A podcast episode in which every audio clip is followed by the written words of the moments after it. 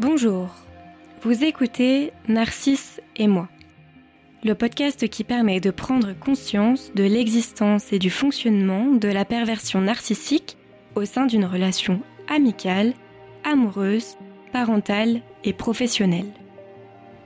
La relation, mais plus précisément la personne avec qui vous vivez cette relation, vous fait souffrir, vous vous sentez manipulé, vous êtes victime de violences physiques et ou psychologiques, Peut-être êtes-vous en train de vivre une relation avec un pervers narcissique. Au travers de définitions, d'interviews, de témoignages, d'outils, d'exercices et de conseils, nous vous aidons à comprendre la manipulation perverse narcissique pour vous permettre de l'éviter ou d'en sortir. Narcisse et moi est un podcast publié tous les dimanches sur YouTube, SoundCloud et iTunes. Vous pouvez suivre son actualité sur les pages Facebook et Instagram sous l'identifiant Narcisse et moi sans le E de E. Si vous venez de nous rejoindre, nous sommes Laurie et Camille et nous vous souhaitons la bienvenue. Aujourd'hui, dans ce deuxième épisode, je, Camille, vous présente une définition scientifique de ce qu'est la perversion narcissique. En effet, il est absolument nécessaire de connaître précisément cette notion afin de pouvoir l'identifier chez une personne ou au sein d'une relation. Depuis quelques années, la notion de perversion narcissique est utilisée de manière effrénée. De fausses idées circulent, et bien que nous sommes toutes et tous sujets à rencontrer un ou une perverse narcissique au cours de nos vies, nous diagnostiquons parfois à tort une personne ou une relation comme étant liée à la perversion narcissique. Le pervers narcissique est avant tout une personne en souffrance qui n'a bien souvent pas conscience de sa pathologie et qui est persuadé d'agir pour le bien des autres. La relation en est alors d'autant plus dangereuse. Selon Paul-Claude Racamier, psychiatre et psychanalyste, la perversion narcissique est une pathologie relationnelle et un mécanisme de défense qui consiste en une survalorisation de soi-même aux dépens d'autrui. Dans son ouvrage Pensée perverse et décervelage, paru en 1992, il explique alors que le mouvement pervers narcissique se définit essentiellement comme une façon organisée de se défendre de toute douleur et contradiction interne et de les expulser pour les faire couver ailleurs, tout en se survalorisant tout cela aux dépens d'autrui. La perversion narcissique est une notion psychanalytique issue de l'association de deux notions, perversion et narcissisme. Par l'étymologie, la perversion est définie par l'action de détourner quelque chose de sa vraie nature. Chez une personnalité perverse, le trouble pervers s'explique par le fait que le désir n'existe pas et que le besoin demande une satisfaction immédiate. Par l'étymologie, le narcissisme est défini comme un intérêt excessif pour soi ou l'image de soi, associant survalorisation de soi et dévalorisation de l'autre.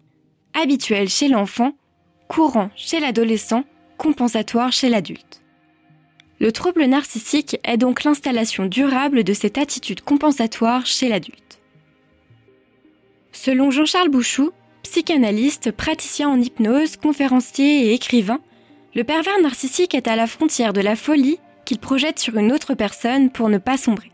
Pour cela, il utilise des injonctions telles que c'est de ta faute ou à cause de toi. Le pervers narcissique est une personne qui a une image dévalorisante d'elle-même et qui se valorise en rabaissant les autres. Cette notion de perversion narcissique n'est pas à confondre avec la schizophrénie, car cette particularité se joue à l'intérieur d'une personne, alors que la perversion narcissique se joue à l'extérieur, au sein d'une relation.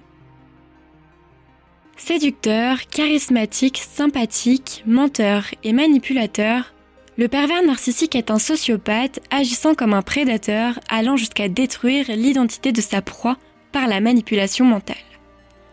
Par ailleurs, il ne s'intéresse qu'aux personnes qui l'admirent car il a besoin d'admirer sa proie pour s'en nourrir. Le pervers narcissique est un enfant capricieux et terrorisé à l'idée de perdre la face.